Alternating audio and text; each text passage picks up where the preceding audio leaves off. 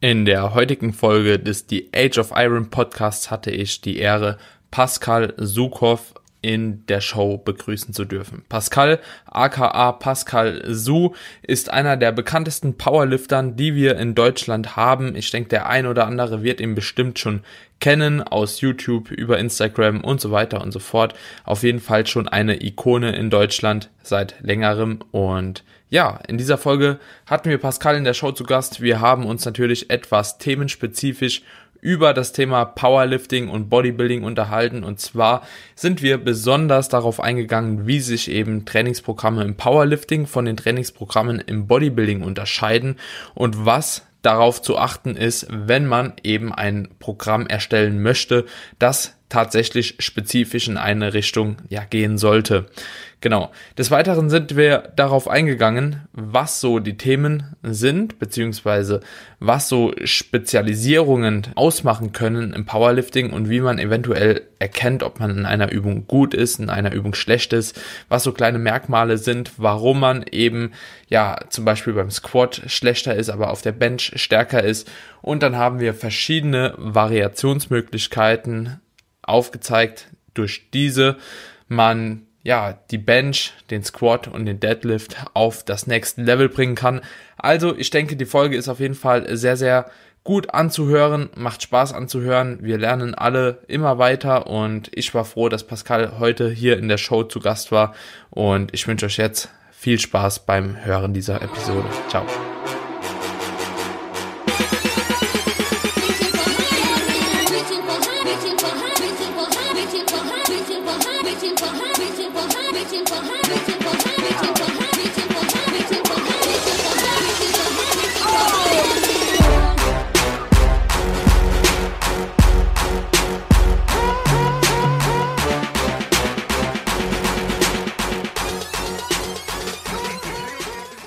Herzlich willkommen zu einer neuen Episode bei The Age of Iron. Heute habe ich mal wieder einen Powerlifter mit am Start und zwar den Powerlifter aus Deutschland und zwar den Pascal Su. Pascal Su, dem einen oder anderen bestimmt ein Begriff aus Social Media, YouTube, Instagram, wie auch immer. Pascal, ich bin sehr, sehr froh, dass du heute hier mit in der Show am Start bist. Freue mich extrem auf die Folge und ja, wie geht's dir? Ja, vielen Dank erstmal für die Einladung. Also freut mich auch immer, da, da sein zu dürfen. Ja, mir geht's super eigentlich. Ist, wir haben uns jetzt um 8.30 Uhr verabredet. Ist, ich habe noch nichts gegessen. Ich auch nicht. ich, ich, auch nicht. Ja. Ich, ich habe meinem Vater die Diddeltasse geklaut hier, ja. die ich ihm mal geschenkt habe, mein Prinz. Und mir das ähnliche. Ja. Ja, aber das, das passt aber, eigentlich ganz gut rein. Sowieso gerade versuchen, ein bisschen Gewicht runterzukriegen und umso später ich esse, umso besser. Das heißt, wenn ich erst um elf oder so das erste Mal esse, dann bin ich auch gut.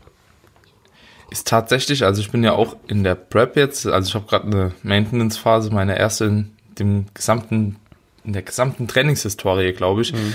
Also ist so ein bisschen ungewohnt, aber trotzdem versuche ich so diese Prep ja, Essmuster, Essverhaltensmuster so beizubehalten. Und ich habe auch erste Mahlzeit nie vor zehn. Also wenn ich vor zehn schon anfange zu essen, so dann wird der Tag hinten raus echt eine Hölle. Ja, absolut, ja. kenne ich, kann ich nachvollziehen.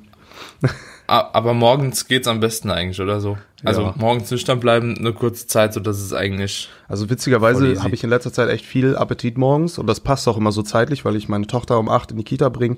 Wenn ich mir dann, wenn ich dann nach Hause fahre, eine Stunde am Computer mache und dann esse ich so ein Porridge oder so, so um neun. Aber es, mir fällt schon auf, dann will ja. man schon wieder um zwölf essen, weil um eins gehe ich ins Training, also zwölf noch eine Kleinigkeit. Und dann fehlen mhm. mir abends schon wieder Kalorien, weil ich habe wahnsinnig, einen wahnsinnig niedrigen Umsatz und esse dann halt nur so zwei, vier oder so. Das heißt, ich habe dann für abends noch mhm. 1000 Kalorien und die reichen halt nicht, um satt ins Bett zu gehen. Und dann ist es halt geiler, ja. wenn ich die erste Mahlzeit wirklich bis um elf, zwölf rauskitzeln kann, damit ich dann um eins ja. trotzdem gut trainieren kann, mit einer kleinen Mahlzeit drin, aber halt nicht so viel Kalorien schon weg hab, sozusagen. Ja, ist genau der gleiche Gedankengang bei mir. Also ich habe auch erste Mahlzeit immer Porridge. Immer. Mhm. Also jeden Tag ist auch so dann meine Pre-Workout-Mahlzeit eigentlich schon. Ja. Zweite Mahlzeit, dann haue ich mir auch nur so einen Quark oder so rein mit ein bisschen Obst. Irgendwas so. Und abends muss ich dann noch so 1,4, 1,5. Die brauche ich einfach. Manchmal auch 1,2 ist auch noch in Ordnung, aber alles darunter wird schon, wird schon kritisch so. Und wenn da nicht schon die Hälfte irgendwie 500 Gramm Gemüse sind. Ja, der äh, ja. Trick 17 ist, ich esse immer ja morgens den Porridge und dann halt ganz oft fahre ich um 12 zu Subway und esse ein halbes. ein halbes Turkey and Ham oder so, weil es hat halt we relativ wenig Fett, moderat ja. Carbs und so. Das Problem ist, dann fehlen mir hinten raus Carbs und dann musste ich halt so abends sehr viel Fleisch, dann auch Gemüse dazu und habe nicht mehr viele Carbs. Und das Einzige, was mich auf dieser Erde glücklich macht, sind Carbs. Und dann, ja, ist das Problem ja. halt da. So gefühlt. Also ich hau mir mittlerweile auch jeden Tag so ein Light Eis von Lidl noch rein. Mhm. Und die haben ja irgendwie so 200, also das Schoko, das schmeckt echt wie Schoko. Also mhm. muss ich wirklich sagen, so das ist ganz geil. Hat 295 Kalorien oder so. Ja. Und auch nochmal 20 Gramm Protein und dadurch, dass das so viel Protein hat und jetzt nicht so viel Carbs, kann ich mir dann wenigstens immer noch so, keine Ahnung, 70 Gramm Nudeln oder so dabei machen. Eis, Eis muss reinpassen. Ja. ja. Ja, das ist so ein, ja, habe ich mir dumm angewöhnt. Also, also wenn jetzt Sommer ist, esse eine Zeit lang in der Offseason war es weg. Ja aber mittlerweile in der Diät, so umso länger ich Diät gemacht habe, so die letzten fünf Wochen, muss dann wieder jeden Tag so ein scheiß Pint sein. Aber es ist auch mittlerweile so geil, weißt du, wenn es so, so Leitprodukte gibt, und die sind ja mittlerweile mhm. auch nicht mehr so teuer. Also es ist ja jetzt nicht so wie das Ben Jerry's, das irgendwie 6,50 Euro oder Prayers, keine Ahnung, sondern wenn dann für 2,50 Euro so ein Leiteis ist für 300 Kalorien, das aber ein Pint ist und du kannst das so ganz geschmeidig nebenbei essen, finde ich schon ja, ziemlich fresh. Ja, ja auf jeden ja. Fall. Ich habe so einen Tick, dass ich aktuell immer so eine Wassereis-Variation esse, zum Beispiel von Lidl, diese, diese Calippo-Billigeis, dieses Gelatelli. Habe mhm. aber gestern geschaut, ich habe die einfach immer gegessen und habe gestern gesehen, dass die, glaube ich, 115 Kalorien hat, haben. Also ich habe so jeden Tag so 300 Kalorien drüber gegessen, weil ich drei mhm. Stück gegessen habe oder so. Und dieses kleine Wassermelon, ja, weil ich dachte mir, hey, das, das, das also ich ja, habe ja. an dieses Wassermeloneis ja. gedacht, das kennt ja eigentlich auch jeder. Und das hat halt, mhm. glaube ich, nur 60 Kalorien. Das heißt, drei Stück davon, 180 Kalorien. So, wenn man weiß, der Tag war ein bisschen aktiver, dann kann man das verschmerzen. Ja, das war schon ein Unterschied, dann das doppelt auf einmal zu haben von diesem blöden Wassereisdingern. Aber gut, weiß nicht, der Sommer ist da und dann essen die Kinder was und dann willst du halt auch so ein Eis. Ja. Ja, was willst du machen? Ja, bleibt, man, man bleibt Kind. Ja, so ist es. Wie, wie, wie groß bist du? Wie schwer bist du? Dass du jetzt gesagt hast, so, du hast einen mhm. relativ niedrigen Umsatz. 1,75 und wiege jetzt gerade 95, mhm. 96. Ich war bei 97 vor zwei Wochen. Ja, mein Umsatz wird so bei 3, 2,8 bis 3 liegen. Ich bin nicht der aktivste, ich habe einen Bürojob, also äh, durch die Selbstständigkeit sitze ich mhm. halt viel rum. Und wenn ich Beispielsweise habe ich mit, mit, wir hatten ja gerade schon vorher kurz drüber geredet, als ich mit Sepp im Coaching war, mal drei Monate lang, ich glaube wirklich 2600 gegessen. Das war auch so eine leichte Body mhm. Recomp. Und da habe ich, glaube ich, drei Kilo oder so nur abgenommen in, der, in drei Monaten, also auf 2,6. Also es war halt okay. wirklich, ich die Form wurde auch deutlich schöner, aber so, ich müsste jetzt schon wirklich 2,4 dann essen eine gewisse Zeit, also so zwei, drei Wochen. Ich will ja auch nur unter 95, 94, so in dem Bereich, damit ich halt wieder in meiner Gewichtsklasse mhm. im Powerlifting kompetitiv bin. Das ist die unter 93 Kilo Klasse. Und äh, deswegen ja. mache ich dann lieber ein, zwei Wochen jetzt mal einen Ticken aggressiver, das passt mir gerade rein und dann, ja, bin ich auch schon wieder da, kann wieder ein bisschen erhöhen. Ja. Ja. Ja, okay, das ist echt nicht so viel. Mhm. Ich bin 1,73, war auch in der Offseason bei 95 Kilo dann am Schluss. Ich glaube, ich war, also ich habe auch nicht so den krassesten Verbrauch jetzt, also aber nochmal doch ein Ticken mehr wie du, denn ich glaube, ich war bei 3,4 oder mhm. so Maintenance. Ja, ist aber doch schon nochmal ein Unterschied. Das wäre ne? mein Traum. Aber aber ja, so, also ich denke auch so, wenn ich manche Leute hier betreue von mir und die haben einfach so 4-2 oder so und haben so circa 20 Kilo weniger Muskeln wie ich gefühlt, ja. ne, da frage ich mich auch immer so, wie geht das bitte? So, also so viel kann Need doch gar nicht ausmachen, ne? Ja. Und die haben jetzt auch nicht krass viel Schritte so. Ja, ja, manchen sei es gegönnt, manchen eben nicht. Ja, mir eben nicht und dir, also dir noch weniger. Und du bist, ja, du bist lachen. Ich, ich habe ja jetzt schon mein, meine Aktivitätslevel echt brutal hochgefahren. Ich mache eigentlich jeden Morgen Spaziergang und abends auch noch oft und versuche mich wirklich mhm. viel zu bewegen. Und dann sind es halt drei, ne? Also wenn ich mich wirklich... Ja, ähm, wie, wie, wie, viel Steps kriegst du rein so? 10.000 bis 15.000. Ja, okay, aber die, also Tendenz die brauche ich dann auch. Ja, ja, also wenn ich, wie gesagt, so ja. nicht so drauf achte, im Winter ist ja immer klassisch, mhm. dass man dann morgens viel am Computer sitzt und eigentlich gar nicht mehr so diesen Spaziergang auch macht, weil das Wetter nicht so gut ist. Da lande ich nachher so bei 2, 2, 2, 3, wenn ich nicht noch zusätzliche mhm. Aktivität mhm. habe. Ne? Und das ist dann halt schon mhm. so, als irgendwie erwachsener Mann willst du halt mindestens 2, 5 essen, damit du irgendwie zufrieden bist. Mhm. Und das ist nicht mal deine Maintenance dann. Und das ist halt, oder das ist schon drüber und das ist halt dann ein bisschen, ja, ich weiß auch nicht frustrierend einfach, ne, weil man halt nicht reinhauen kann. So nie. Und ja. ich liebe Essen. Das ja. auch mal machen. Ja. Das ist, ja. Ich hätte jetzt gesagt, wärst du ein Bodybuilder zum Beispiel, also mhm. so äh, rein Bodybuilder, der jedes Jahr irgendwie Wettkampfdiäten macht, dass sich das eventuell über einen gewissen Zeitraum nochmal so reguliert, ne? Also so die Resting Metabolic Rate, die geht ja schon irgendwie nach einer gewissen Zeit immer mal wieder hoch und hoch und hoch und hoch. Aber ja. ja. ja. Irgendwie so im Powerlifting, du bist ja jetzt die ganze Zeit schon relativ im Bulk, so über mehrere Jahre. Ja, auf jeden ne? Fall. Ja. Ähm, dann Ja. ist es halt auch ein bisschen schwierig. Ja. Ja. Naja, okay, Pascal. Jetzt haben wir sehr, sehr viel persönlich schon gequatscht und vielleicht weiß der ein oder andere aber gar nicht, wer vor ihnen sitzt. Und fragen sich so, ey, mit wem quatscht der Daniel eigentlich hier rum? Du kannst dich ja mal kurz so ein bisschen vorstellen, was so, deine Trainingshistorie angeht, was du bisher gemacht hast, wer du bist, ja, wo du herkommst, so ein paar persönliche Informationen einfach. Und dann gehen wir ein bisschen tiefer in die Thematik ein. Ja. ja, ich bin Pascal, ich bin jetzt 31. Ich werde jetzt 32 nächsten Monat, aber ich versuche mir das wegzulügen und zu erzählen, dass ich für immer 29 bin. Auf jeden Fall trainiere ich schon seit ich 17 bin. Ich habe, wann sind das schon 13, 14 Jahre so langsam. Ich wohne hier in Flensburg, also ganz im Norden von Deutschland und äh, habe aber eine lange Zeit in Hamburg studiert, habe da Wirtschaftspsychologie und Philosophie studiert und angefangen mit dem Krafttraining habe ich eigentlich, weil ich Football gespielt habe und halt stärker für Football werden wollte. Ich war halt so ein richtiger Lauch, so 70 oder 65, 70 Kilo in dem Bereich und im Football kann man dann halt nicht wirklich viel machen. Aber ich fand den Sport halt so geil, dass ich dachte, okay, du musst da irgendwie hochkommen und schwerer werden. Hab dann im Gym angefangen mit so richtigen Bro-Training. Ne? Also so, ich habe zwar immer einen Hang dazu gehabt, Grundübungen zu machen, weil ich dachte, das ist so sportlich, wenn ich Kreuzheben, Kniebeugen und Bankdrücken mache. Und wenn ich Curls mache, bringt mir das im Sport nicht so viel. Habt ihr aber auch so ne, keine wirklich gute Technik und so. Naja, da habe ich dann irgendwie bestimmt schon fünf, sechs Jahre trainiert, bis 23, 24 so. Hab dann mit Football aufgehört.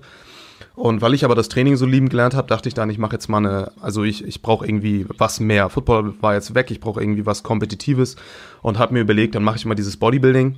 Da habe ich, glaube ich, gerade das, also da fing so Fitness-YouTube an. Also da habe ich auch Michayani jetzt immer geguckt. War 2013 rum, 14 langsam. Und dann dachte ich, hey, ich mache Aber schon noch in den ja, frühen Jahren. das war ja. noch ganz zu Ja. Beginn, also da gab es auch noch nicht wirklich viele Mhm. Infos auf YouTube oder so. Ich war auch nicht so der Typ, der jetzt so viel YouTube geguckt hat, aber ich bin halt irgendwann auf, ja, auf Michael, jetzt kann ich mich halt erinnern, auf den gestoßen und äh, fand das halt cool. Mhm. Und dachte mir dann, dann machst du auch mal so einen GmbF-Meet oder Wettkampf, Mhm. ne? Dann war ich, also habe ich mich dafür vorbereitet, mit einer Trainerin und zwar so richtig oldschool und broish, also wirklich nur mit sechs Monate nur Pute, Brokkoli, Reis, mal mehr, mal weniger, ein bisschen Mandelmus. Also wie gesagt, ich hatte auch selber null Ahnung in dem Bereich. Ich hatte zwar schon ein grobes Verständnis dafür, wie Training funktioniert und wie Ernährung funktioniert, aber ich dachte mir, das ist ja nochmal was wirklich Spezielles jetzt. Ich will ja auf die Bühne, ich mache genau das, was meine Trainerin mir sagt. Und habe dann so ein halbes Jahr wirklich die sondern also auch richtig krass Low Fat. Zum Ende halt nur noch so 30 Gramm Fett, so über Wochen. Und so war dann auch das Gefühl ungefähr. Naja, dann äh, bin ich auf ein, 2014 auf die GmbF gegangen und bin da Vierter geworden im Mittelgewicht von ungefähr 30 Leuten. Also ich war eigentlich, eigentlich ganz zufrieden so für das, wie ich mich vorbereitet habe, aber ich hatte keine Endform. Also ich kann eigentlich relativ Ja. genau benennen, dass ich noch relativ. Also ich war zum einen, die, in der Peak Week haben wir viel verkackt. Ich war wahrscheinlich überladen eher. Ich war wässrig. Ich war auch nicht in wirklicher Topform. Also ich hätte noch ein, zwei Kilo Fett runterkriegen können. Und Kilo mindestens. Ich wog, glaube ich, 76, also auf 1,75 Meter 76 Kilo. Also ich war am unteren Ja, Ende auch des Mittelgewichts auch, ne? War schon stabil. Ich ja. hätte mich auch wahrscheinlich ins Leichtgewicht prügeln können. Das war, glaube ich, unter 75, ne, wenn ich nicht lüge. Und Mhm. da hätte ich besser performt. Aber da ist natürlich die Konkurrenz auch massiv gewesen. Es war übrigens auch das Jahr, falls der ein oder andere das einordnen möchte, wo Brozep den Gesamtsieg gemacht hat. Also sein erstes Wettkampf, Ah, ja. ja. Ja, dann habe ich da also diese Erfahrung gemacht. Bodybuilding, man muss aber sagen, die Prep fand ich richtig cool, auch wenn es hart war und ich hatte auch danach noch richtig Bock, mehr zu machen. Aber ich habe halt den Wettkampf, also es hat mich nicht so wirklich erfüllt. Also ich war dann, bin dann so von der Bühne gekommen und dachte mir so, ja, irgendwie hätte ich mir das jetzt auch sparen können und irgendwie einen Fotoshoot setzen können oder so. Ja. Und so war, war ich so ein bisschen wieder in dem Dilemma drin, was für einen Sport möchte ich denn jetzt weitermachen, weil ich liebe das Training, ich liebe Kraftsport, aber ich sehe mich hier jetzt nicht so im, im kompetitiven Bodybuilding und vor allem immer wieder Preps zu machen, war auch sehr hart und mein, meine einzige Erfahrung war ja jetzt so eine richtig kranke Prep zu machen mit wirklich nur Pute und Reis und Brokkoli und super Mhm. Low Fat und das Feeling war einfach, ich war halt wirklich tot am Ende. Ne? Also wenn du über längere Zeit zu wenig Ja, Fett zu dir ja. nimmst, ist ja auch logisch, dass ich äh, dachte, okay, erstmal Pause davon. Und ich glaube, es hat dann ein Jahr, da habe ich dann so eine relativ lange Reverse-Diet gemacht, dass ich noch gut in Form war und so, aber wirklich voran Mhm. ging es auch nicht. Ähm, bin ich dann halt langsam Richtung Powerlifting transferiert. Also habe auch noch einen YouTube-Kollegen kennengelernt, über den ich dann so ins Powerlifting gekommen bin. Ich hatte auch damals schon so ein bisschen auf YouTube gestartet und selber ein paar Videos gemacht. Ähm, Qualität war äh, miserabel, aber die wurden immer e echt gut angenommen. Also es fing schon an, dass da so wirklich sich Leute dafür interessiert haben. Und bin dann so langsam ins Powerlifting reingeglitten. Hatte natürlich noch so den Vorteil, dass ich halt wusste, wie man diäten kann. Ich war auch relativ lean. Die meisten Powerlifter waren halt so die dicken, die man, wie, wie mhm. man sich Powerlifter halt vorstellt. Und so konnte man halt das Bild auch ein bisschen verändern im Powerlifting. Plus in seiner Klasse wirklich kompetitiv sein, weil man halt lean diese Klasse ausgefiltert. Und umso mehr Muskelmasse du in der ja. Klasse bringst, desto mehr Potenzial für Kraft hast du und hast halt einfach einen Vorteil, ne? Und so konnte ich dann mhm. in meinen ersten Wettkampfsaison deutscher Meister bei unter 83 Kilo Körpergewicht werden. Da war ich auch super lean, also ich hatte schon so leichte Streifenansätze auf dem Rücken und so ein Kram äh, mhm. zu der Meisterschaft. Ja, und dann hat, die, hat mich das Powerlifting-Fieber gefangen. Das war 2017. Jetzt haben wir ja schon 2020. Ja. Seither habe ich mir einmal den Arm zertrümmert, also so den Ellbogen, relativ kompliziert. Wie, wie ist das passiert? Wie ist das passiert damals? Beim Skateboardfahren. Das war ja schon in. Ah, okay. Der, der, der, der Bruch war ziemlich kompliziert. Ja. Ne? Also ich habe das Röntgenbild gesehen, das war jetzt nicht einfach irgendwie mal so in der Mitte durchgebrochen, sondern ja, das war schon ein Trümmerbruch. Also war, war Trümmerfraktur. Genau. Ne? Ja. ja, ich äh, war mhm. lustigerweise gerade, glaube ich, sieben. Ich wurde, wurde für die Weltmeisterschaften in Kanada nominiert in der 83 Kilo Klasse. Auch so in meiner ersten Saison im Powerlifting dann und war in der Vorbereitung dafür und sieben Wochen mhm. out bin ich halt beim Skateboardfahren hingeflogen. Also ich muss sagen, ich bin auch als Jugendlicher viele Jahre Skateboard gefahren. Ich, ich kann das auch so, ne? Mhm. Und dachte mir halt, hey, ich gehe ein bisschen rollen, so mit meinen Freunden mal wieder, so auf alte Zeiten. Ja, und bin halt auf die Fresse geflogen und habe mir halt den Ellbogen, wie gesagt, relativ kompliziert gebrochen. Du musst dir vorstellen, der Humerus, also der Oberarmknochen unten, dann verläuft ja in so eine Pfanne rein und die ist halt einfach so in sich zerbrochen. Das sind so Teile ja. abgebrochen. Das heißt, es musste äh, kompliziert operiert werden. Dann musste das mit äh, Schienen fixiert werden, mit Schrauben und all so ein Kram. Und der Arzt hat mir auch damals gesagt, Powerlifting kannst du ja abschminken. Also du kannst froh sein, wenn der Arm überhaupt mal wieder streckbar ist irgendwann. Ja, ich habe dann... Wie es die Ärzte halt immer tun. Genau. Kann man auch nachvollziehen zum, zum einen. Also okay, er muss vielleicht nicht so ja. dringend sagen, du kannst das nie wieder machen, aber vielleicht zu sagen, ne, wir können jetzt vorsichtig. Genau, ich kann jetzt nicht mal sagen, dass das jemals wieder wird. Ich kann dir aber auch nicht sagen, dass es nicht wird. So komm. Naja, also ich bin ja auch Physiotherapeut mhm. und das sehe ich auch als ganz, ganz großes Problem, dass die Ärzte halt eben immer so, ne, geht absolut nicht mehr, kannst ja, du nicht mehr, ja. geht nicht oder Kraftsport ist ultra schlecht, so weißt du, dann kriegst du halt eben die Patienten. Und die, die Datenlage geht ja auch mittlerweile dahin, dass halt eben Kraftsport so mhm. mit die beste Therapie für ganz, ganz, ganz, ganz viele Sachen ist, egal ob das jetzt irgendwie orthopädisch oder chirurgisch bedingt ist oder halt eben auch wirklich so innere Krankheiten. Mhm. Krafttraining ist eigentlich eine super Sache, wenn man sie halt eben richtig anwendet. Und alle Ärzte oder die meisten, 95 Prozent sagen immer so, Krafttraining äh, äh, geht ja, nicht, mach das absolut. nicht und das wird nie wieder. Und das löst halt in dem Kopf vom Patienten extrem so, so eine Notstandssituation irgendwie aus, ne? mhm. ne? So, die fangen dann auf einmal an, auch noch mehr Schmerzen zu bekommen, einfach aus dem Grund, weil sie das irgendwie verboten bekommen. Ja. Ich finde das ganz schrecklich, was da aktuell so abgeht. Ja, aber ich sehe da auch noch keinen, in den nächsten fünf Jahren eigentlich noch keine Besserung. Ja. So. ja, das ist halt blöd, weil wenn die Leute schon so ein bisschen die Einstellung haben, dass das vielleicht nicht das Beste ist und die Knochen kaputt macht oder was weiß ich und das dann noch so bestärkt wird, ist das natürlich von der Autorität auch noch, ne? Also der Arzt ist ja eine super Autorität in dem Fall. Ja, ja. Ist das natürlich gefährlich, ne? Also gut, ich war zu dem ja. Zeitpunkt schon relativ reflektiert, was das anging, also habe mich schon sehr viel mit Training auseinandergesetzt gehabt und mir war auch irgendwo klar, der Arzt hat das jetzt nachts um zwölf gesagt, weil ich, also ich war um 14 Uhr reingekommen, na nicht nachts um zwölf, um 14 Uhr bin ich reingekommen, glaube ich, in Notaufnahme um 16 Uhr, 17 Uhr wurde ich erst so wirklich dran genommen und dann wurde das mhm. natürlich erstmal begutachtet. Ich glaube, es war 19 Uhr oder so, als ich das erste Mal mit dem Arzt geredet habe. Mhm. Und da ist natürlich im Stress Not, ein Arzt in der Notaufnahme, ne, dass der dann vielleicht sagt, okay, das ist ein ziemliches Ding so, wir operieren das jetzt heute sofort und in nächster mhm. Zeit kannst du erstmal keinen Sport mehr machen natürlich und äh, ob du es jemals wieder machen kannst. Ja, ja, okay. Also man ja. kann es verstehen, weil der will ja auch nicht sagen, klar, wird wieder mein Freund, ne, und nachher sitze ich da und mein Arm wird amputiert und bin dann sauer. Also naja, auf jeden Fall dachte ich nur so, ah, ah das wird wieder, du wirst schon sehen. Mhm. Ja, wurde dann operiert und ich habe tatsächlich schon zwei Wochen später wieder mit Krafttraining angefangen. Also ich hatte natürlich, als er, als er Gips abkam dann, der zwei Wochen dran war, eine Physiotherapeutin auch. Allerdings wollte die mit mir so ungefähr gar nichts machen, außer mich massieren. Und ich dachte mir halt, gut, wenn das, wenn ich hier wieder volle Streckung haben will, dann muss ich halt schon mal schauen, auch vielleicht jetzt irgendwas zu machen. Und ich hatte halt auch schon mein Fitnessstudio zu dem Zeitpunkt und war dann halt da und habe so das gemacht, was ging. Also ich habe die rechte Seite, ich habe mich sehr viel damit auseinandergesetzt, zum einen, was man da machen kann. Mhm. Habe zum Beispiel die rechte Körperseite fast komplett weiter trainiert, also mit einarmigen Kurzhantel-Sachen und auf die ja. linke Seite immer draufgetan, was halt ging. Zu Beginn halt wirklich nur eine Gewichtsscheibe, ja. so dass ich rechts 30 Kilo hatte und links so zweieinhalb. Mhm. Und dann habe ich das immer weiter angeglichen. Ne? Und so konnte ja. ich, ich denke, relativ lange, also darauf deutet ja auch die Datenlage hin, zumindest länger als sonst die Muskulatur erhalten auf der Seite, ne? Ja. Dadurch, dass ich die andere Seite noch mehr trainiert habe, plus immer wieder diese Bewegung durchzugehen, verbessert halt auch einfach dann die Regeneration. Ne? Und ja, das ja. war dann so ein Stück für Stück zurückarbeiten, Safety Squat by Squats machen und wenn ich konnte, halt angefangen Trizeps Pushdowns und jeden Tag dehnen, um halt dieses Streckdefizit rauszubekommen. Da hatte ich noch so eins von, sagen wir mal, 20 Grad oder so, also relativ stark noch, dass ich den Arm mm, wirklich nicht strecken ja. konnte.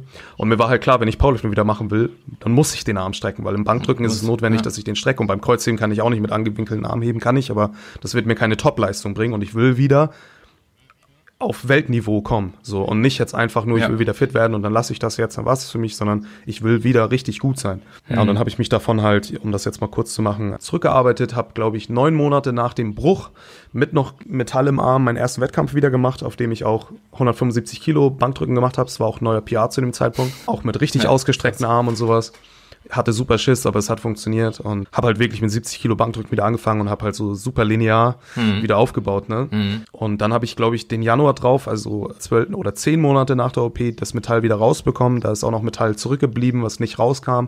Die Ärzte sind fast durchgedreht, weil die meinen, die Knochen sind halt so hart, dass wir die Schrauben nicht mehr rausdrehen können und mussten die halt wegfräsen. Und ich so, ja, das ist Krafttraining, ja. Leute, das ist gut. und äh, ja, ja.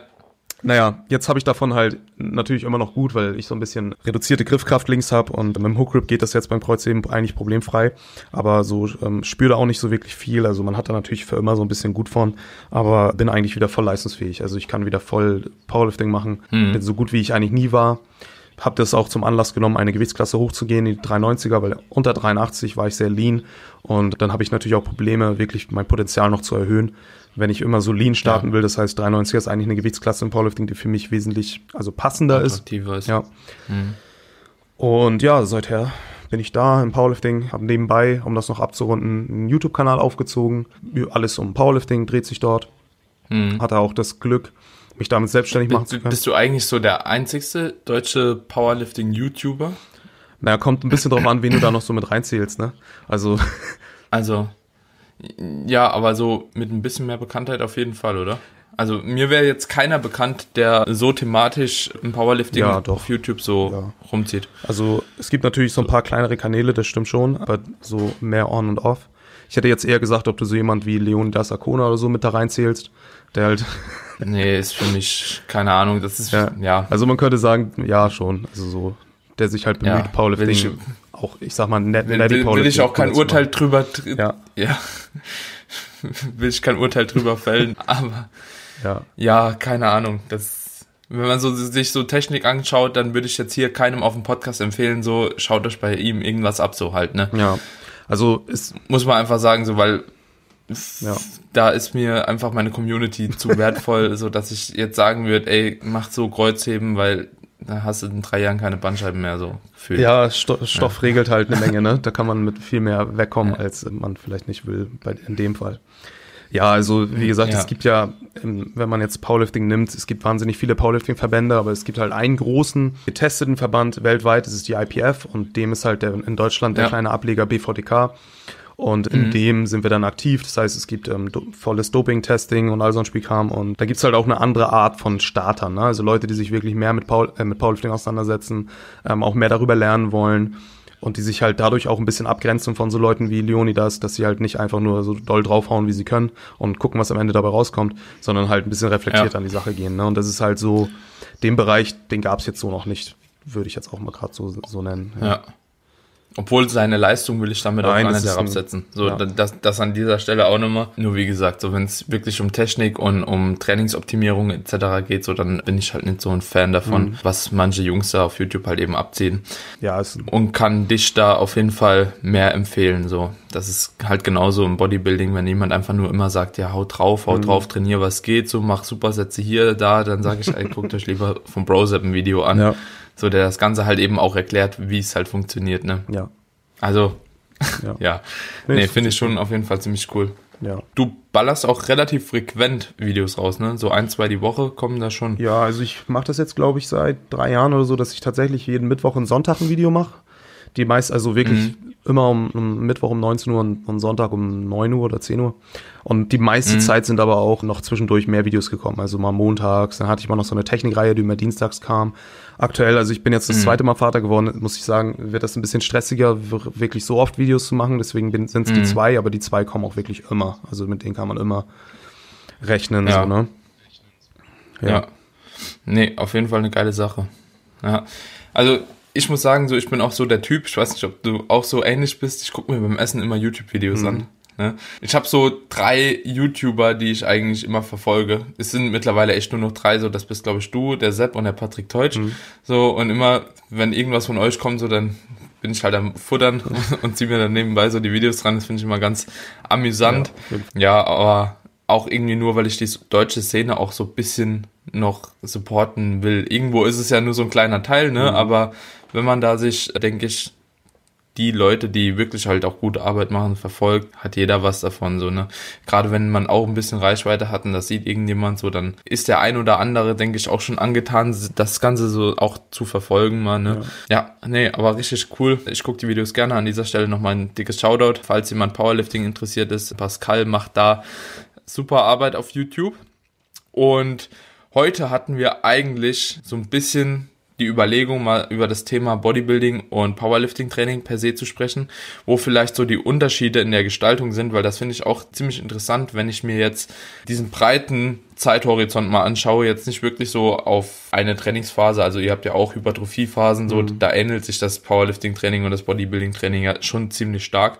Aber wenn man sich jetzt einfach mal so diese lange Zeitperiode anschaut mit Hypertrophie bis halt eben zum Peaking und parallel das Bodybuilding-Training, wenn man sich das einfach mal anschaut, wie sollte man im Powerlifting Block oder Jahr aufstellen und wie eher, wie wäre es eher im Bodybuilding? So, dass die Leute mal so ein Verständnis bekommen, weil klar, man kann Squats, man kann Deadlifts und Benchpress auch beim Bodybuilding-Training machen, aber irgendwie muss man ja darauf abzielen, stärker zu werden. Ne? Ja. Also ist ja ein anderes Ziel dann letzten Endes. Ja.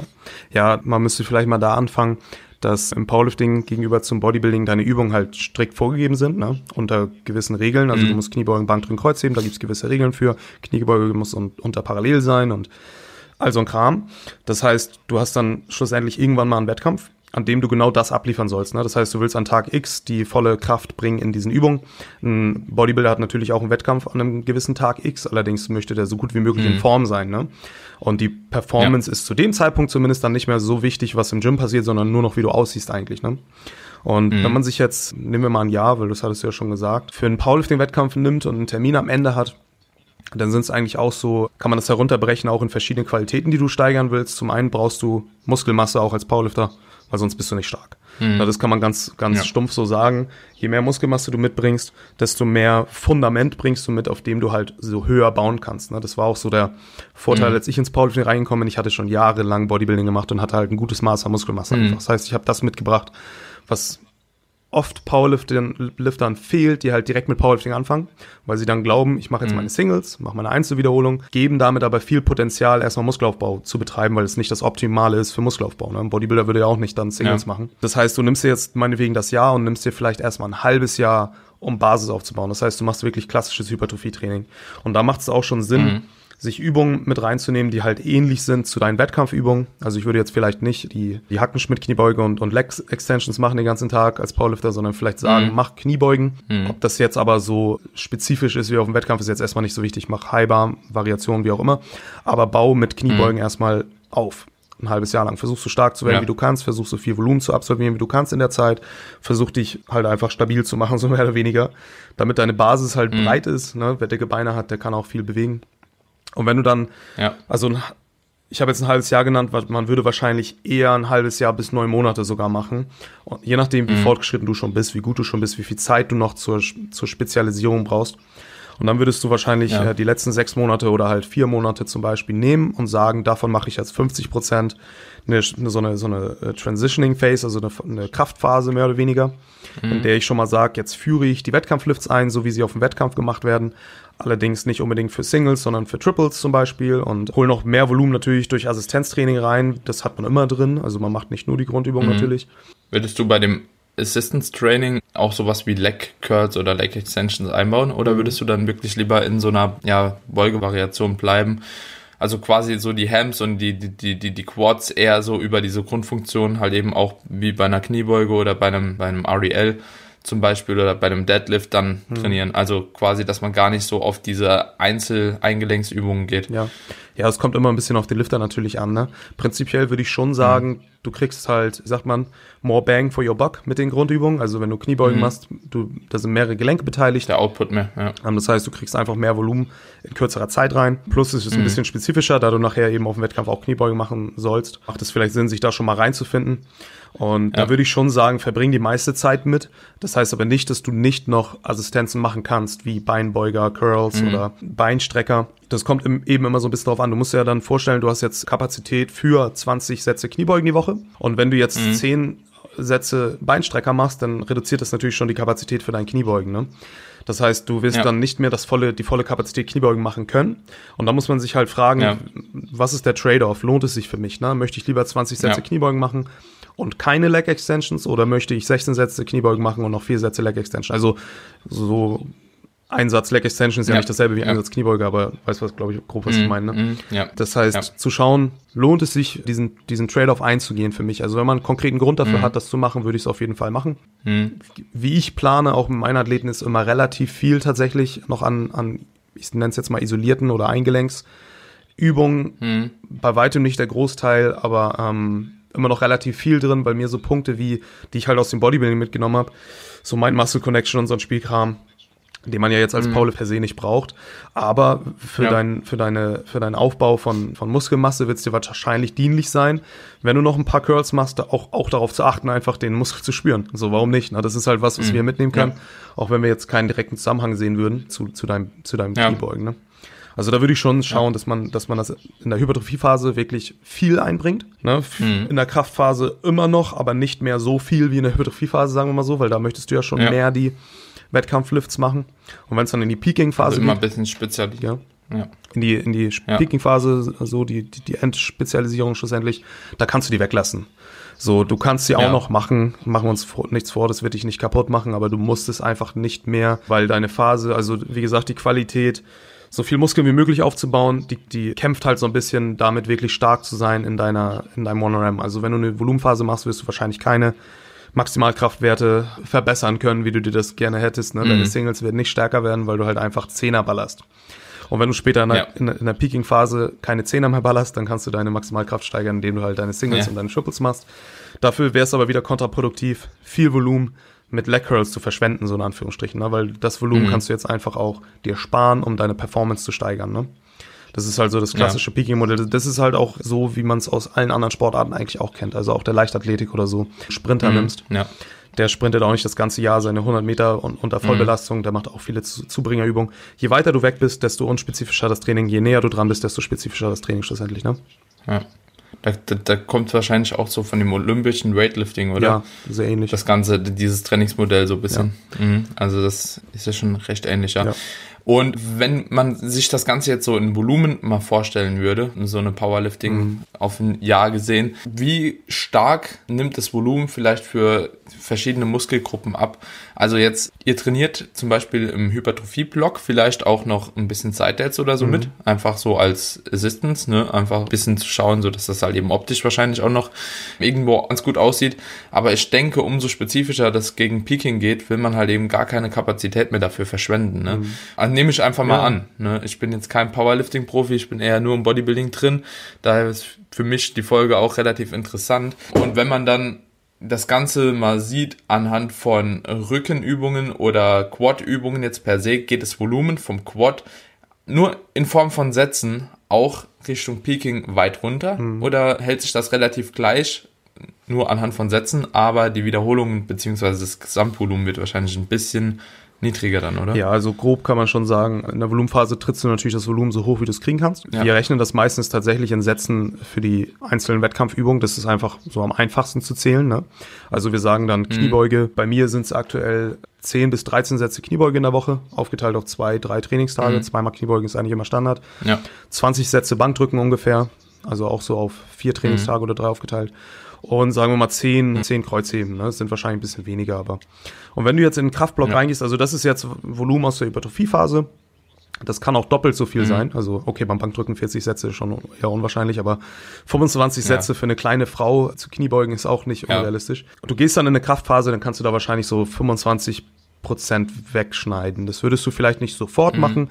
Du hast ja ein bisschen residuelle Effekte noch, also du bist aus der Hypertrophiephase ja an viel Volumen gewöhnt. Wenn du in die Kraftphase reingehst, brauchst du das Volumen natürlich nicht sofort heruntercutten, weil dann vergibst du wieder Potenzial, aber ja. es steigert, es, es fällt bestimmt 25 Prozent ab, kann mhm. man sagen, so nach und nach auf sechs bis neun Sätze bei mir im Kniebeugen und fünf, ja. zwölf bis 16 Sätze Bank zum Beispiel. Und wenn mhm. du dann ins Peaking gehst, reduziert es sich wieder. Am besten natürlich auch wieder so stufenweise nach unten, dass du vielleicht nur noch 50 Prozent deines eigentlichen Hypertrophievolumens absolvierst. Ne? Dass du nur noch, mhm. in meinem Fall, sechs Sätze wirklich äh, Kniebeugen machst. Und wenn ich jetzt von den Sätzen rede, rede ich dann halt auch von wirklich schweren Sätzen, also von Arbeitssätzen. Ne? Mhm und ja, vielleicht nur noch 10 bis 12 Bank, wobei die Bank, das ist sehr individuell, reduziert sich meistens gar nicht so doll, weil die Bank ist natürlich sehr technisch für unsere Verhältnisse. Mhm. Und umso weniger du diese Technik auch üben kannst, weil du halt wenig Volumen machst, desto schlechter bist du oft dann später. Das heißt, das Volumen bleibt auch oft ähnlich. Dass es steigt, passiert eigentlich mhm. nie, aber es bleibt oft ähnlich. Ja. Ne? Und beim Kniebeugen ja. verläuft es dann auch so. Also man kann schon sagen, das nimmt, nimmt, nimmt ab über die verschiedenen Blöcke. Man, deswegen mhm. ist halt aber auch relativ wichtig, wie du die Zeit planst, wenn du die Phasen planst.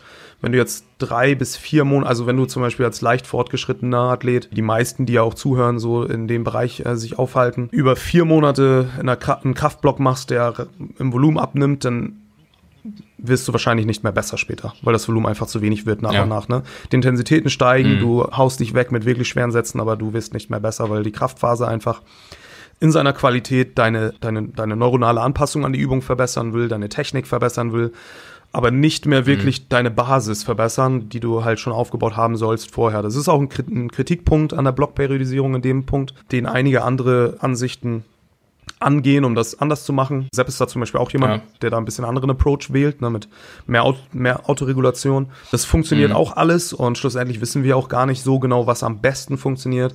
Persönlich habe ich so die besten Erfahrungen mit tatsächlich klassischer Blockperiodisierung gemacht, weswegen ich mich da aufhalte. Aber es gibt auch viele andere Modelle, die, also in der Regel ist es aber immer so, das Volumen fällt. Also das kann man schon klar sagen. Ja, ja. ja. ja. Ja, mit dem Seba habe ich da auch mal drüber gesprochen. Der ist auch sehr, sehr autoregulativ ja, ja, angehaucht. Ja. Ne? Also mittlerweile geht er da auch schon recht stark in die Thematik rein.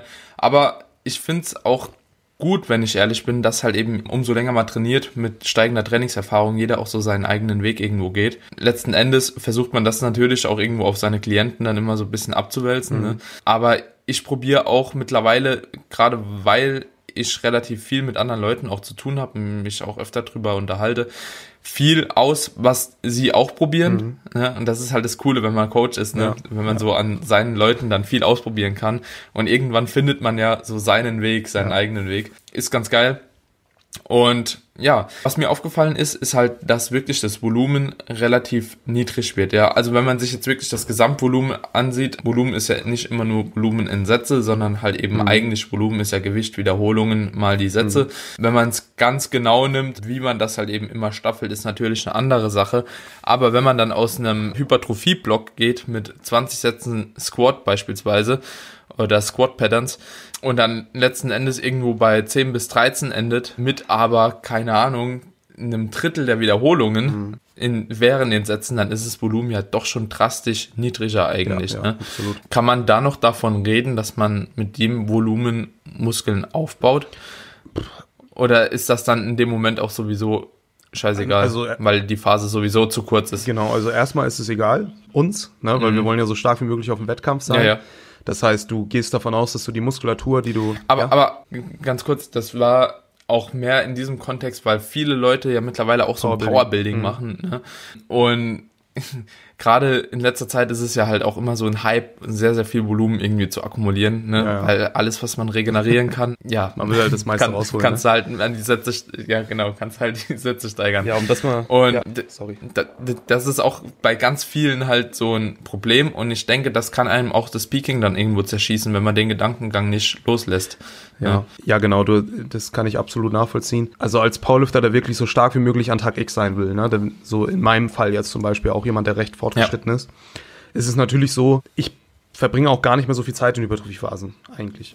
Das heißt, ich wechsle oft Kraftphasen. Du hast ja auch gut Muskelmasse. Ja, ne? Ich versuche halt, also ich, ja. dadurch, dass ein Squat selbst für drei Reps bei mir mit noch zwei im Tank oder so richtig schwer ist, also das ist immer über 250 Kilo, kann ich halt einfach nicht so ja. oft Kniebeugen in der Woche, ne? sonst will ich halt früher oder später sterben, so mehr oder weniger.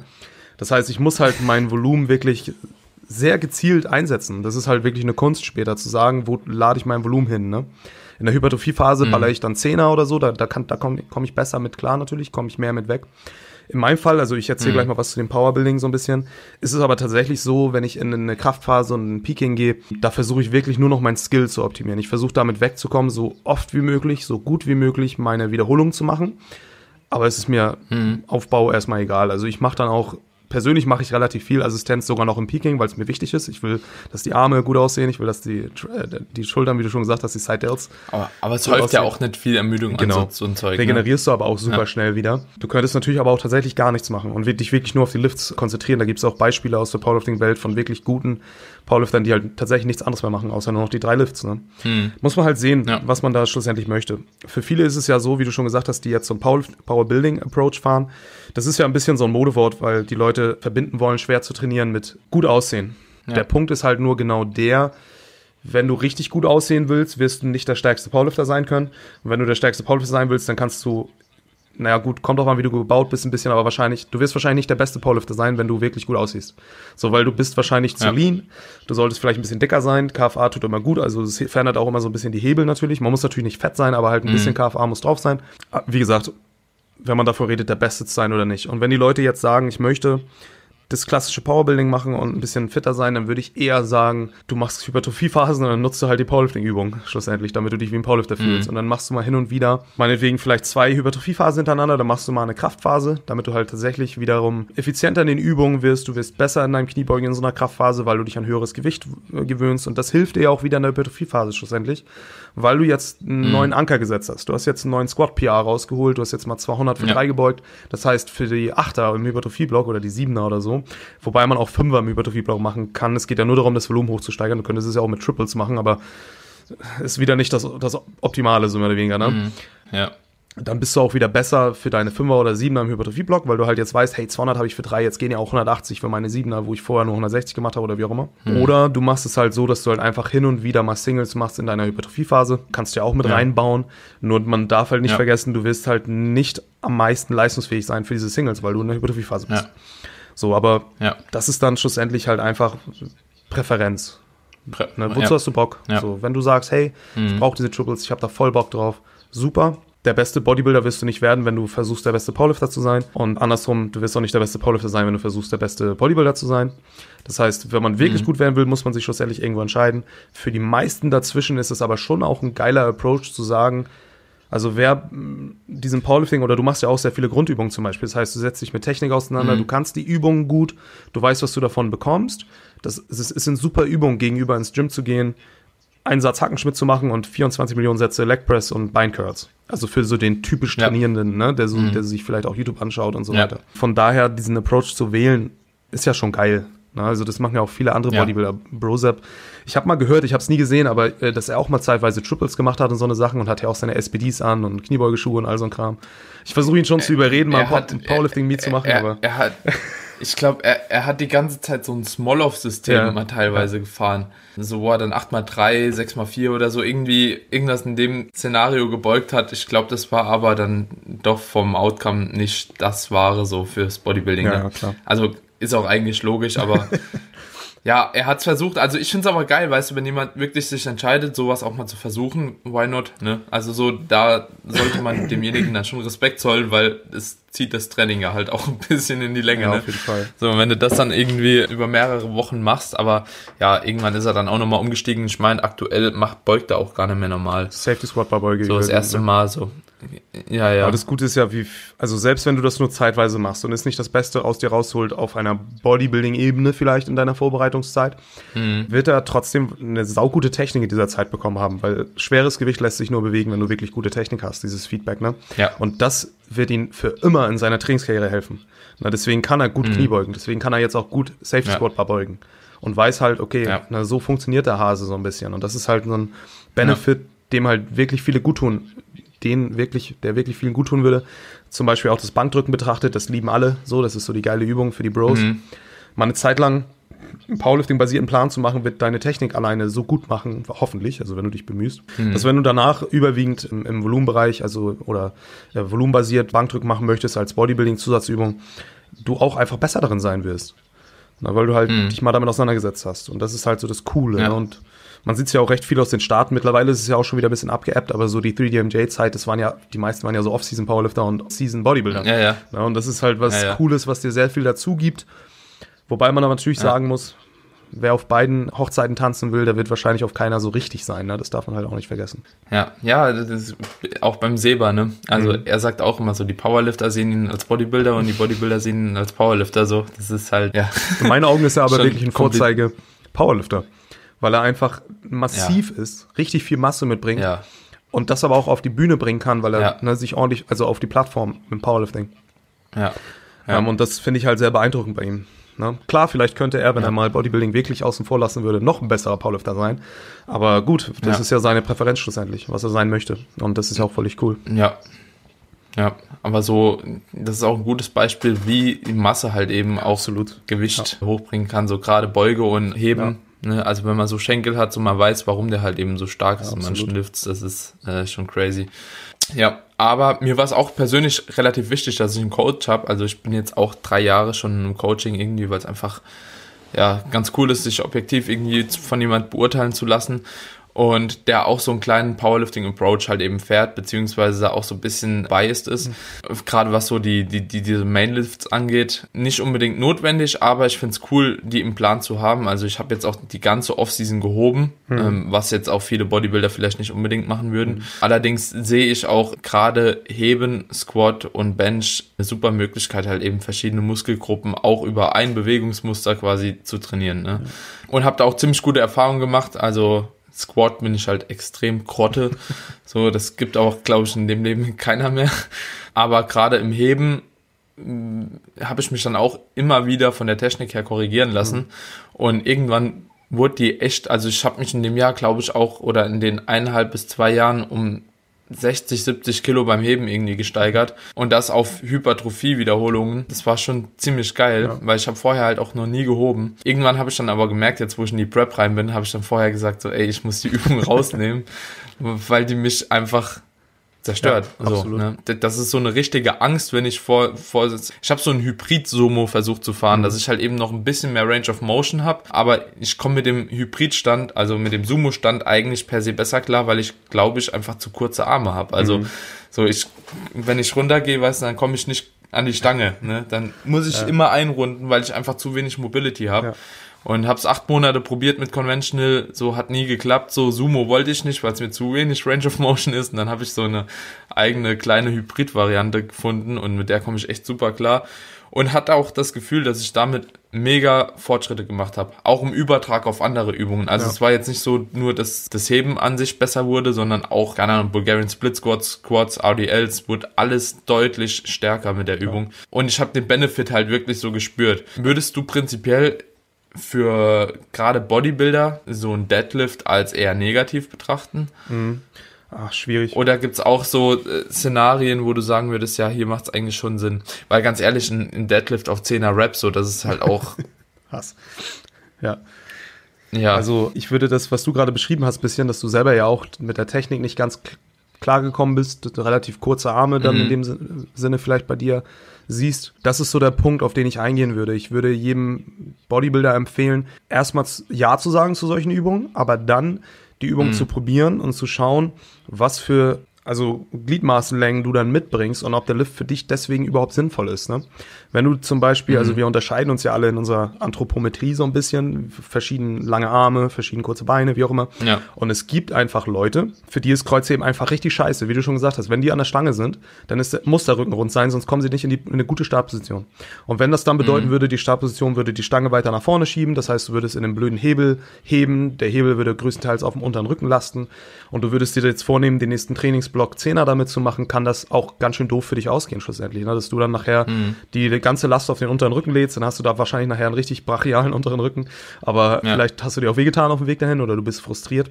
Mhm. Und da würde ich immer drauf schauen, ist die Übung für dich, für deine, für die Art, wie du gebaut bist, einfach eine gute Übung. Und wenn du damit gut klarkommst und Bock drauf hast, auf jeden Fall sie, würde ich empfehlen, sie zu machen, weil du halt, wie gesagt, sehr viel Bang for your Buck bekommst. Das ist halt einfach eine Übung, die den ganzen mhm. Körper fordert. Wenn du aber merkst, hey, ist kacke, warum nicht zu einer Alternative greifen wie RDLs oder vielleicht Blockpuls, wo du den untersten Teil der Bewegung mhm. dann ein bisschen aussparst, wo du dich so weit vorbeugen musst. Oder halt ganz andere Übungen, weil du halt einfach nicht fest bist in deiner Übungswahl. Du kannst ja machen, was du möchtest, so ein bisschen. Das heißt aber nicht, dass diese Übungen mhm. nicht super effizient und äh, nicht super effektiv sind. Und du sie machen solltest. Ne? Ja. Ein Riesenbeispiel ist da ja auch mhm. das Kniebeugen. Da gibt es einfach manche Leute oder vor allem auch Ladies, die einfach wahnsinnig lange Oberschenkel haben, manchmal noch einen wahnsinnig langen Oberkörper. und Kniebeugen ist einfach richtig scheiße ja. für die. Ne? Und äh, so, Total. die hassen's. Und äh, wenn du es trotzdem ja. machen willst, hey, super, ist eine super Übung, ne? Aber wenn du dann eh frustriert bist und sowas, hey, dann finden wir auch eine Alternative für dich so, ne? Das ist ja auch kein Thema. Ja. Von der Sparte würde ich es angehen. Ja. Ist auch ein Punkt, den ich auch andersrum ja. betiteln würde. Ich zum Beispiel habe relativ lange Arme für meinen Körper, relativ kurze Ober äh, Oberschenkel und so ein relativ langen Oberkörper. Das sieht halt auf der Bodybuilding-Bühne scheiße ja, aus. Ja. Weißt du, so, weil mein Oberkörper so lang ist im Vergleich. Deswegen will ich halt wahrscheinlich, oder meine Arme sind so relativ lang und das entzerrt die ja und die sehen halt nicht so stacked aus. Obwohl ich irgendwie ein 46er Arm habe oder so, sieht das aus, als hätte ich einen 3 cm Arm, so wenn ich durch die Stadt laufe, weißt du. Deswegen bin ich auch einfach im Bodybuilding. Ja. Also ohne, ohne Spaß, weil das einfach so fürs Powerlifting ist es halt nicht so geil, weil ich habe auch mal geguckt, ich vergleiche mich auch immer so ein bisschen mit anderen Personen, zum Beispiel bei einem RDL, weißt mhm. du, wenn du halt eben ewig lange Oberschenkel hast, Alter, was ich eine Range of Motion in der Hüfte habe, so während andere einfach nur so ganz kurz runtergehen müssen und die sind schon unter den Knien. Ey, mein Arsch, der ist gefühlt mhm. in der Wand hinten schon, ne? Und dann bin ich erstmal so an dem Punkt, aber ich ist jetzt spekuliert, aber ich glaube, durch diese krasse Range of Motion, wenn du die halt eben auch immer nutzt. Ich habe auch brutale Hems irgendwie ja, bekommen, ja. Ne? weil das einfach ein deutlich krasserer Hebel ist, den du da immer ja, bewegen musst. Aber das halt auch wieder für Kniebeuge und ein normales Conventional Heben ist es halt nicht so geil. Ne? Gerade wenn man noch kurze Arme hat, so dann ja, und so kann man sich ja ein bisschen eigentlich als Bodybuilder so die, schon verkackt aus. die besten Übungen für sich raussuchen ne? und sagen, ja, okay, das ist ja. eine Übung, die für mich gut funktioniert, das ist eine Übung, die für mich nicht so gut funktioniert. Und dabei darf man ja nicht ja. vergessen, Übungen per se kannst du halt nicht verteufeln, weil es sind halt einfach nur Werkzeuge. Ne? Du kannst halt nicht sagen, die Übung ist per genau. se schlecht, sondern die Übung ist vielleicht für dich nicht so geil. Die Übung hat vielleicht mehr mhm. Potenzial für Fehler, weswegen du sie nicht machen solltest oder dir die Schulter wehtun kannst, aber keine Übung ist halt einfach an sich scheiße. So. Ne? Ja, ja, ja, nee, cool. Und wenn du jetzt sagst, du hast eine Übung zum Beispiel, die extrem schlecht läuft. Ne? Also es kann natürlich sein, so aufgrund von deiner Genetik, aufgrund von den Hebelverhältnissen und so weiter und so fort, aber es gibt ja auch manchmal so Übungen, wo du einfach weißt, okay, hier ist die Technik vielleicht noch nicht so ganz geil. Da haben wir ja auch so viele Modifikationswerkzeuge, wie zum Beispiel Tempo, Post, keine Ahnung, irgendwie mhm. Pin, ne, mit dem wir so Sachen so ein bisschen ja anders trainieren können. Wo würdest du oder wann würdest du so, so Modifikationen anwenden oder wo siehst du sowas als sinnig mhm. an?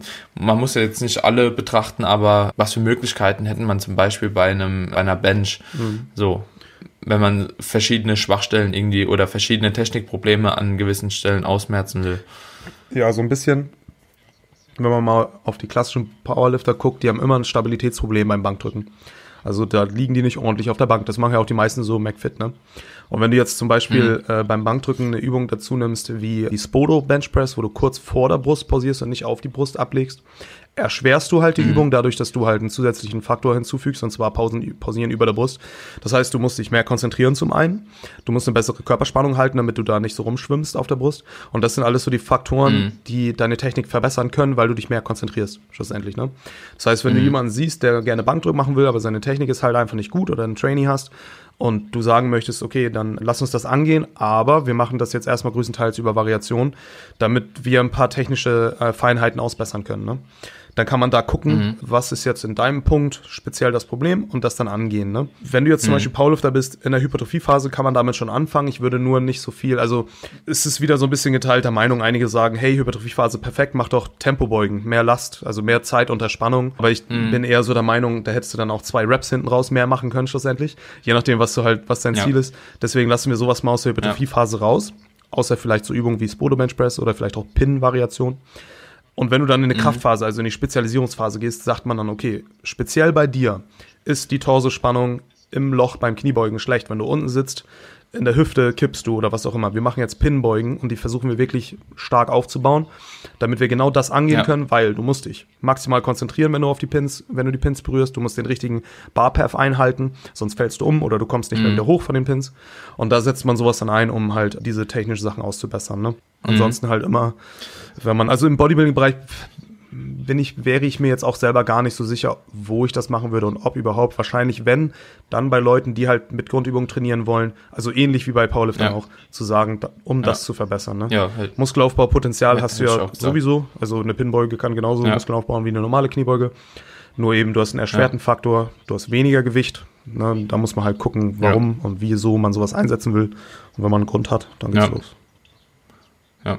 ja, ich hätte auch gesagt, eigentlich im Bodybuilding-Kontext jetzt nur, wenn du wirklich die Technik auch irgendwo ja. verbessern willst. Ansonsten, so wirklich aus Hypertrophie-Sicht würde ich auch irgendwie die Kandenz sich verändern, weil ja. hast du weniger davon. Also so gerade wenn man eine Kniebeuge machen will, ich musste eine Zeit lang verletzungsbedingt mal beugen mit keine Ahnung, drei Sekunden Exzentrik und zwei Sekunden Pause, das ist halt auch so auf Zehner mhm. oder Zwölfer, das macht dann halt, das ist so, jo, also ich mache das jetzt, weil ich verletzt bin, aber ich werde das auf keinen Fall irgendjemand so programmen, ja. weil das macht halt eben einfach keinen Spaß mehr dann. Dementsprechend wäre ich da auch so ein bisschen vorsichtig mit der Anwendung von so Techniken. In, ja. Genau. Ja, irgendwas wollte ich gerade noch fragen. Aber also wenn du jetzt zum Beispiel in eine Kraftphase gehst oder so, machst du ja auch weniger Wiederholungen damit, ne? Wenn du jetzt eine Tempobeuge machst, so, ja. dann machst ja. du da deine Triples höchstens vielleicht fünf oder so, weil du willst ja tatsächlich deine Technik verbessern, dafür brauchst du ja auch ein bisschen mehr Gewicht. Ja. Und du kannst dich mehr konzentrieren, wenn du nur drei Raps vorhast, als wenn du zehn vor dir hast, weil dann scheißt du auch ein paar Raps immer hin, weil du dann einfach zehn machen musst. Ne? Weswegen man das mhm. dann dort auch eher einsetzen wollen würde. Ja, jetzt ist es mir nochmal eingefallen. Und zwar, wie sinnig oder wie stark sollte man gerade so Assistance-Übungen für gewisse Muskelgruppen einbauen? Sprich, sagen wir einfach mal, du hast als Powerlifter, keine Ahnung, musst im Squat gut werden, aber so, du hast eben die, die größte Schwäche, keine Ahnung, im Glute. Mhm. Wie sinnig ist das dann noch separates Glute-Training zum Beispiel einzubauen über Hip Thrust oder keine Ahnung, Bulgarian Split Squats in anderen Bewegungsmustern? Mhm um vielleicht den Übertrag in dem Lift zu haben. M macht das immer Sinn? Macht das eigentlich nicht wirklich Sinn? Oder was ich auch noch fragen wollte, ist, wenn du quasi den Rücken trainierst, ne? Also so Rückentraining ist ja per se beim Powerlifting brauchst du ihn ja nicht, außer beim Deadlift und bei der Kniebeuge für dich vielleicht vom Lat zu fixieren, mhm. ne? Aber trotzdem kann es dir ja mehr Stabilität irgendwie in den Lifts bringen. Und wie sollte man die die Sachen mit implementieren. Ne? Mhm. Also um nicht nur die Squat Patterns und Hip Hinges und ja. Bench Press zu machen. Ja. Also um mal bei Rückentraining anzufangen, Rückenmuskulatur, Rückenspannung, ein starker Rücken ist enorm wichtig fürs Powerlifting. Ne? Also wie du schon gesagt hast, beim Kniebeugen, dass du einen Druck durch den Oberkörper gegen die Stange aufbringen kannst, um da halt wirklich viel Gewicht hochzubeugen. Beim Kreuzheben, um dich in eine gute Startposition zu ziehen, um einen neutralen Rücken zu halten. Ne? Beim Bankdrücken schlussendlich auch, um dich halt gut auf der Bank zu fixieren. Viel Platz vielleicht auf der Bank einzunehmen, wenn du Masse hast und so eine Geschichten. Also mhm. ist schon enorm wichtig und bei mir trainieren auch alle den Rücken immer. Also auch in der Peking-Phase, natürlich reduziert sich das Volumen dann. Ich persönlich trainiere auch jeden mhm. Trainingstag in der Woche Rücken, also viermal ähm, aktuell. Und auch nicht jetzt irgendwie wenig oder so, ne? Da wird schon ordentlich reingeballert. Also ich finde ja. das enorm wichtig, weil es halt einfach zu dieser Basis in Anführungsstrichen Körper Torso gehört, halt. genau, Ja. ähm, und du es nicht einfach weglassen kannst. Ne?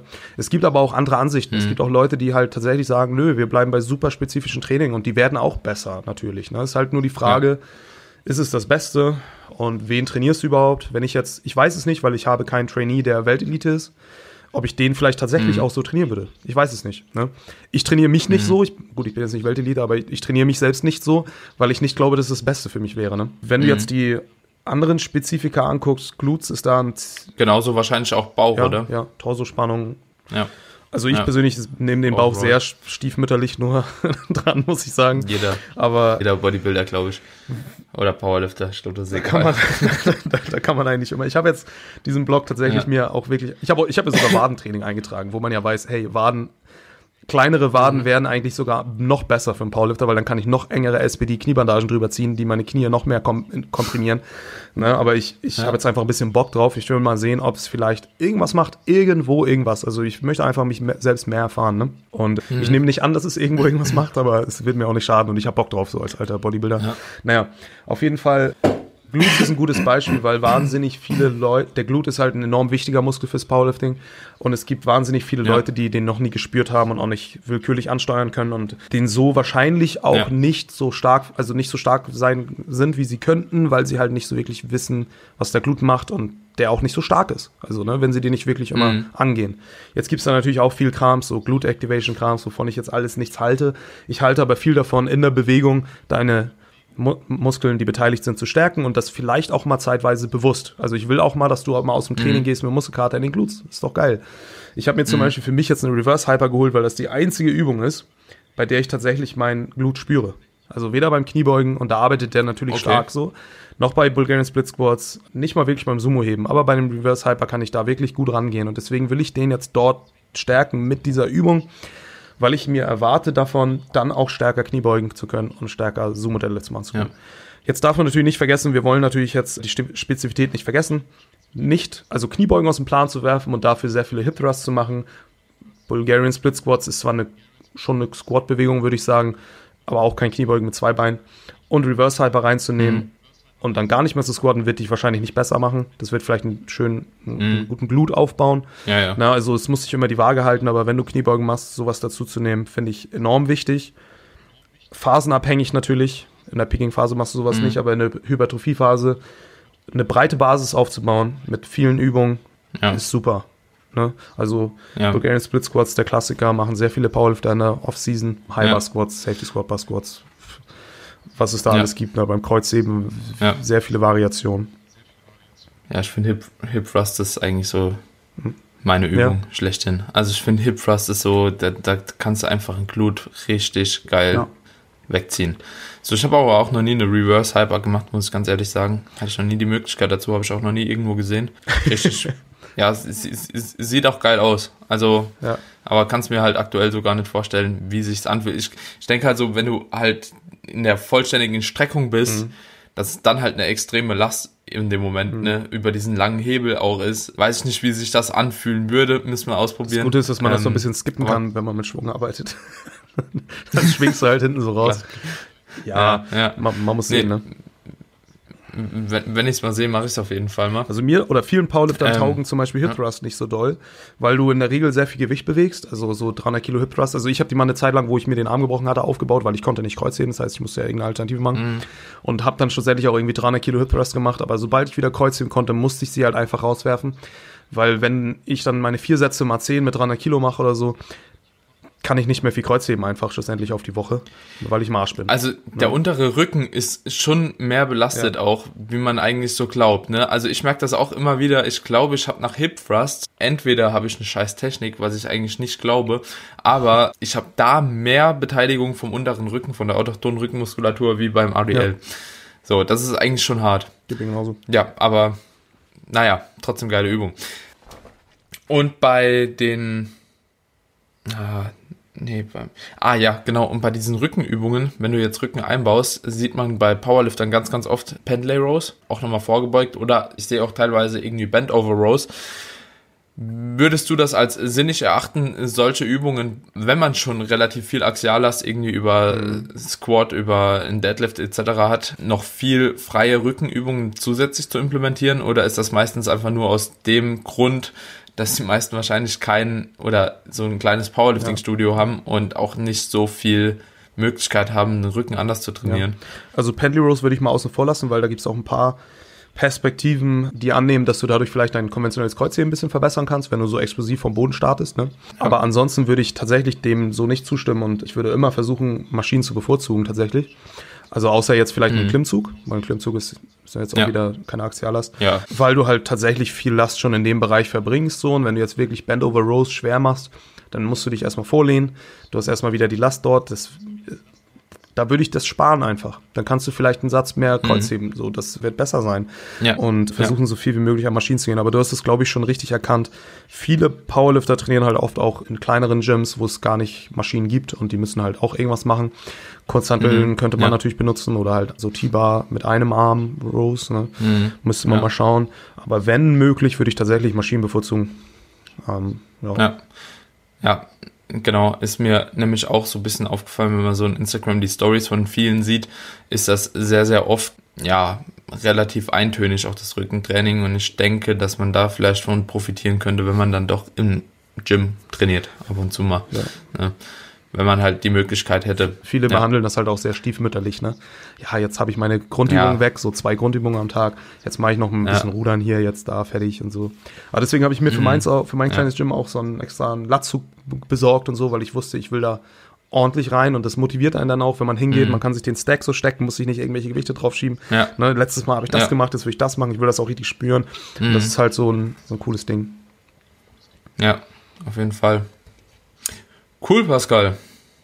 Ich glaube, haben wir gute Folge gezaubert. also viel, viel Info. Ich hoffe, der ein oder andere konnte da folgen und konnte sich auch was rausnehmen. Ja, ich denke, wir haben schon das Ganze relativ gut beleuchtet, wo so ein bisschen die Unterschiede sind zwischen Powerlifting, Bodybuilding und wie man das Ganze auch aufstellen sollte, damit das halbwegs sinnig vonstatten geht. Wenn es dann in die Spezifität geht, ja, würde ich einen dann trotzdem raten, sich nochmal ein bisschen tiefer damit zu befassen, Bücher zu lesen, YouTube zu verfolgen oder halt gegebenenfalls einfach einen Coach zu nehmen. Ne? Ist manchmal einfach so das Einfachste. Und wenn man das dann ein halbes Jahr gemacht hat, dann weiß man nämlich auch ungefähr, wo der Hase läuft und kann sich dann eventuell auch selbst betreuen. So bin ich eigentlich ein großer Fan ja, davon.